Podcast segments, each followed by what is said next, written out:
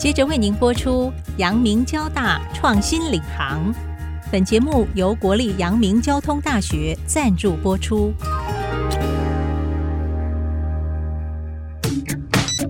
欢迎登入 IC 部落格，让主持人谢美芳带您链接产业趋势，遇见科学、科技、医疗与人类未来。请听阳明交大创新领航专题系列。欢迎听众朋友再度收听阳明交大创新领航专题系列。我是 IC 部落格阁主谢美芳，在线上透过并校之后的阳明交大校长林奇宏博士和听众朋友共同聚焦分享阳明交大并校周年之后的成果，以及我们的喜马拉雅发展相关计划重要的亮点。在节目上再度的欢迎林校长，您好。哎，美康桥，各位听众朋友，大家好。我想知道，就是说，在喜马拉雅计划，这个是我在上一季的阳明交大创新领航专题系列当中哦，比较没有谈到的话题哦。其实这听起来就是非常的壮阔，教育发展的愿景啊，埋下了你们教育的种子，还有播化的愿景啊。而且我发现你们在学校的网站上。诶，的确把这样的一个创新领域，在这个网站上啊，也接触，共同来参与讨论啊，会有不断的创新成果再继续端出来。那，校长，你怎么来看这个事情的一个发展？我们短期之内可以看到成果的这个计划，您来带我们了解一下，好不好？是，好。大学的使命呢，教育、研发、服务跟创新，这中间不容讳言的。以目前的整个发展来看啊，因为教育某种程度已经达到普及性，所以教育要讲的是未来的，尤其大学教育在台湾或是阳明交大的使命，当然是要去引领未来的一些发展，包括人才的培育，也包括领域的开发。合校之后，也透过我们校内团队，还有我们整个学校教授群们，大家脑力激荡。盘点了一下我们目前因应未来趋势，我们觉得学校可以发展的几个大的方向，我们有基础，而且对未来有前景。有一些呢，可能是未来非常需要的，我们目前实力还有点单薄，那也当做我们自己相互砥砺，未来能够去寻求招募更好的团队来朝这个领域前进。总共也蛮多的，十四个。嗯一个是高龄长照、智慧医疗、防疫科技、精准医学、再生医学与细胞治疗，这五个是大家可能想起来比较是属于所谓生物医学啊。再下来呢，呃，我们有前瞻半导体与智能系统，我们有 AI 的创新利用、量子科技，我们有数位金融、生医电子转译、储能科技。下世代通讯、先进材料，可能大家想说，好像听起来偏原来交大的电子理工领域。我刚才还忘了讲一个叫脑科学，是这个很重要。对，那可是这个脑科学一刚开始，可能听众朋友不晓得，哎，这个是在交大这边，阳明当然也有，两边各有一个脑科学。那我以这个为例，交通大学脑科学研究中心讲的是脑机界面。这个脑跟机器要见面，在阳明大学当然是这个脑神经的这个生物学、神经的临床，或是脑神经内科、神经外科、脑科学的临床的研究课题。你可以看得出来，虽然我刚刚这样分说，好像有阳明，好像有原来交大的影子，可是这中间其实每一个都是尽量我们让两边来做一些的融合。所以，我们这几个团队啊，在我们一树百货计划里边呢，都是双主持人。一个是原来主要位于交大校区的团队，电机资讯理学院、工学院等等；另外一位我们叫共同主持人，就会是在原来阳明大学的医学院、牙医学院、护理学院。一技工程学院等等等，所以我们已经先从这十四个题目里边，我们觉得大部分的其实是已经有两校合作研发的这样的一个影子。那未来当然就透过持续的发展，在这十四个领域里边能够往前迈进。所以这个是从学校这边 button up 从下往上的一个做法。另外，我讲这个喜马拉雅哈，喜马拉雅其实一刚开始是几个校友，当时是张茂忠校长跟几个校友，施正荣校友、林行宪学长他们提出来的概念叫，不是圣母峰计划，叫喜马拉雅。为什么喜马拉雅？因为喜马拉雅是个山脉，峰峰相连啊。哦，所以我们不是只有一个。比如大家过去想到半导体，好像想到交通大学，好像就是半导体啊，电子产业。其实不止，尤其半导体现在逐步已经变成一个非常重要的工具跟素材，它是基础，它是我刚刚前面讲的十四个领域里边都会有半导体产业的影子。当时在规划喜马拉雅计划的时候，基本概念是从产业界来看未来的发展。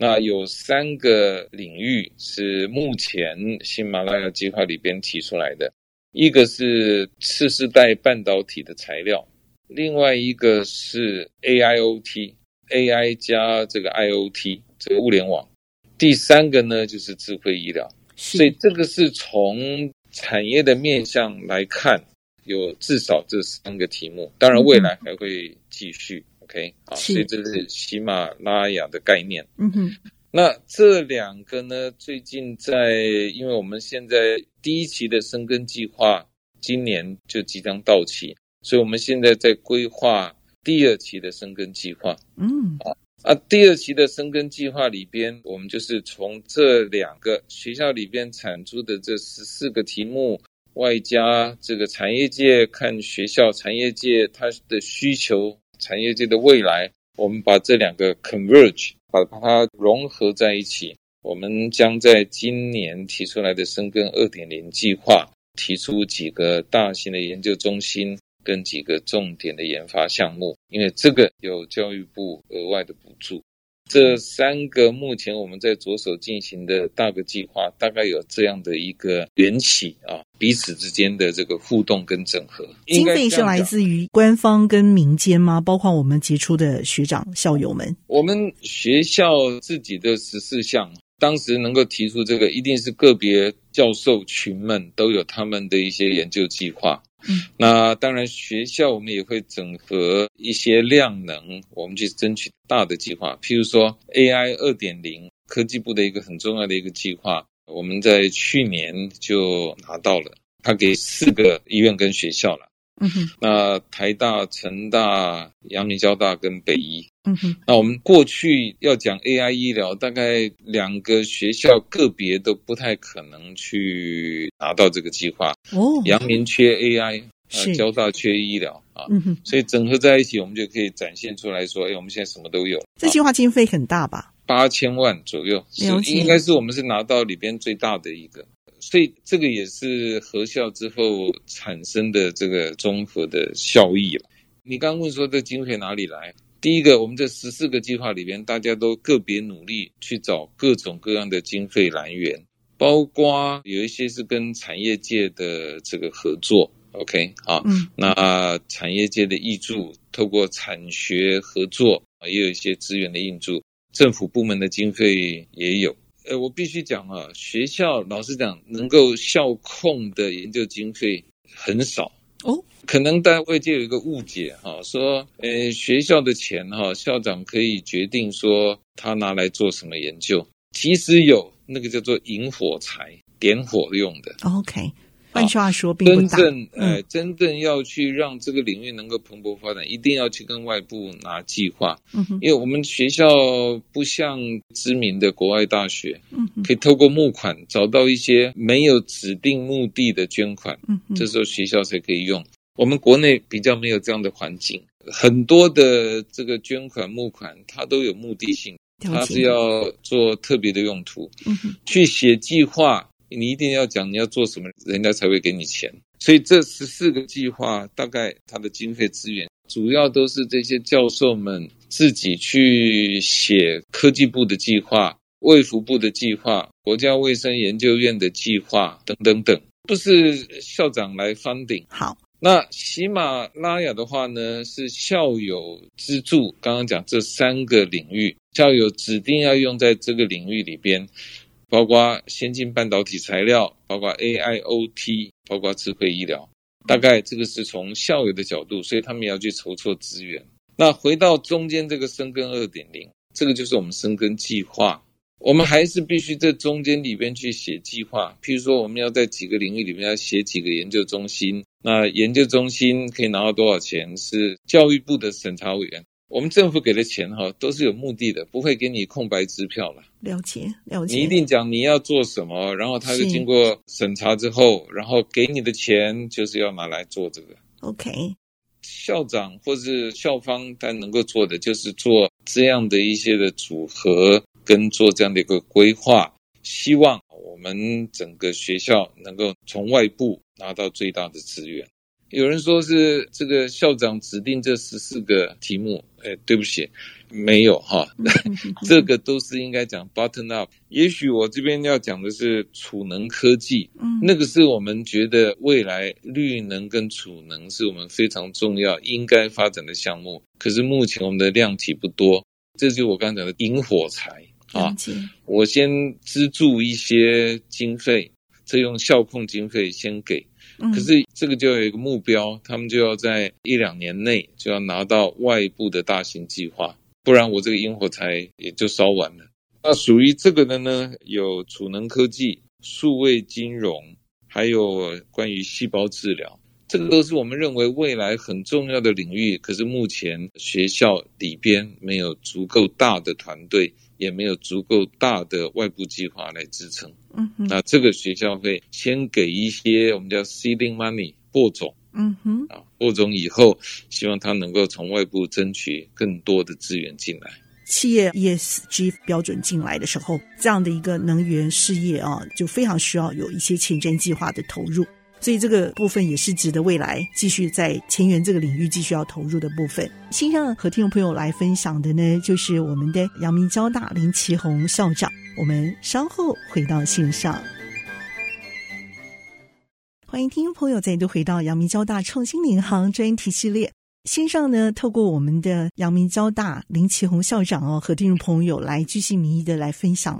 那校长，您还没有什么其他要补充的？我也许稍微讲一下大家对于学校的认同的这个事情吧，太好，因为那个牵扯到校徽、校歌，嗯、啊，这些事情。对，就是有点像是基本的门面，知道吗？学生一定要这个东西的。门面，门面，对，尤其是校友，当然在校同学或老师，他们也关心。可是我发觉，其实不同的族群，他们切入的角度都不太一样，他们关心的点也不太一样。嗯从很简单的，对吧？最基本的校徽、校歌、校训等等，到实质上这个新的大学对外呈现的集体的这个观感，跟在各种评比里边的呈现，到底是前进还是在一个往下掉落这样的一个轨迹？这个大概我就分这两面向来看。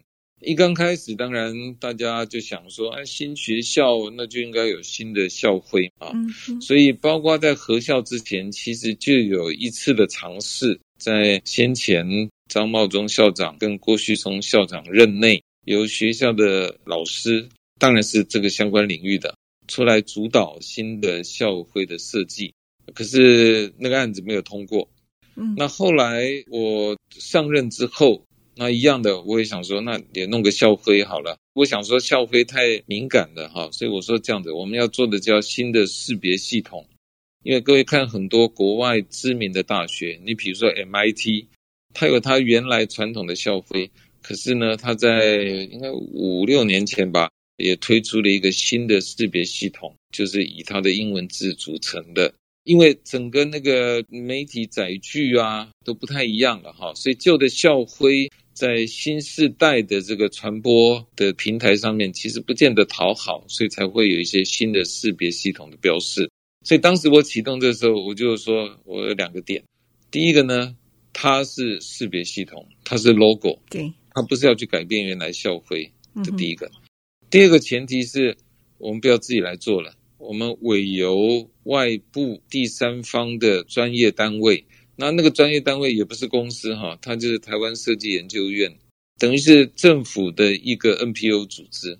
那他过去也帮很多的政府单位去设计它的新的 logo。那在这个两家就去做了，啊，结果就是各位最近看到的，就反正也没有过了，没有过，过不了，哎，没过啊。啊，没过的点是什么呢？两个学校名字不太一样，NYCU 什么 Y 太大，嗯、摆的比较高，嗯，C 摆的比较低，比较小。嗯、也有人就说啊，这个看不出他写什么，反正各种的批评都有啦。嗯哼，啊，甚至动员到要校友联署来反对这样的事情，嗯、等于是没有共识。那虽然我一刚开始就知道这个事情不见得会有共识，也有人跟我讲说。就校长决定就好啦，你这个反正也不是校徽啊，就是一个 logo。那你现在马上要用，用在我们什么上面呢？我们那时候要做新的识别证、学生证，上面总要有一个东西当做 logo，或者我们现在校园内的指示招牌啊等等。合校以后还没有，我们钱都准备好了，打算要门面上面去稍微整修一下啊，就也缺那么个 logo，所以都没有做。这个毕业证明呼一下嘛对不对？这一定要的。有想要做这个事情啊，结果就难产嘛，哈、啊。那难产之后，我就说这样子，显然这个要达成共识同意非常困难。那我就说这样子，我学校我就退出，暂时退出这个 logo 的设计。嗯，我就说我们筹组一个十人小组，嗯、校友、学生、老师、校务会议代表。你们来看看这个新的 logo 要如何产生，嗯哼，然后你们如果要做新的校徽，go ahead，你们去筹组这样一个小组。那可是我这一个最终条件哈，新的 logo 必须在校务会议里边绝对多数，就三分之二的委员同意，因为那是记载在我们的学校的规章里边，才能够变成新的。嗯哼，那可是我学校出面。做了两次都没有办法得到大家的认同，嗯、那要不然就是由这四人小组，那你们来规划一下到底应该怎么处理。所以那个目前的进程是这样，所以校徽或 logo 这个事情可大可小，它反映的应该是说目前的师生校友对于这个新的学校，显然经过了将近一年，还没有办法去认同，还在专注在。Y 代表谁？C 代表谁？谁的版面比较大？谁的版面比较小？那当然，这个部分显然不同的族群看这个都不太一样。新一代的阳明交大的新生，去年九月进来，这个他们叫做原生的阳明交大人，他们进来就是阳明交大。嗯，可是我们现在学校里边还有原来阳明的学生，原来交大的学生。我们老师也有从原原来阳明进来的，从原来交大进来的。我们有校友，他一直念念不忘，他是交大毕业的校友，阳明毕业的校友。嗯，所以显然这中间呢，我刚刚讲，我们也不是独一无二的哈。各个走过这个历程的大学，都碰到的最大问题就是对于新学校的认同。那这个东西，我觉得真的需要时间，我们没有办法在这里强推，所以这就回到我刚刚讲的，今天合校有两个层次，一个是我说，你可以说它很简单，可是也也会说它是植根于整个这种对于文化的认同最困难的。那我就说，那我暂时这个先搁旁边。我先来能够彰显两校合校的综合效益是什么？我先在这上面去讲，我让两校合校之后，在各方的评比里边，我们能够有新的这个进展，要进步。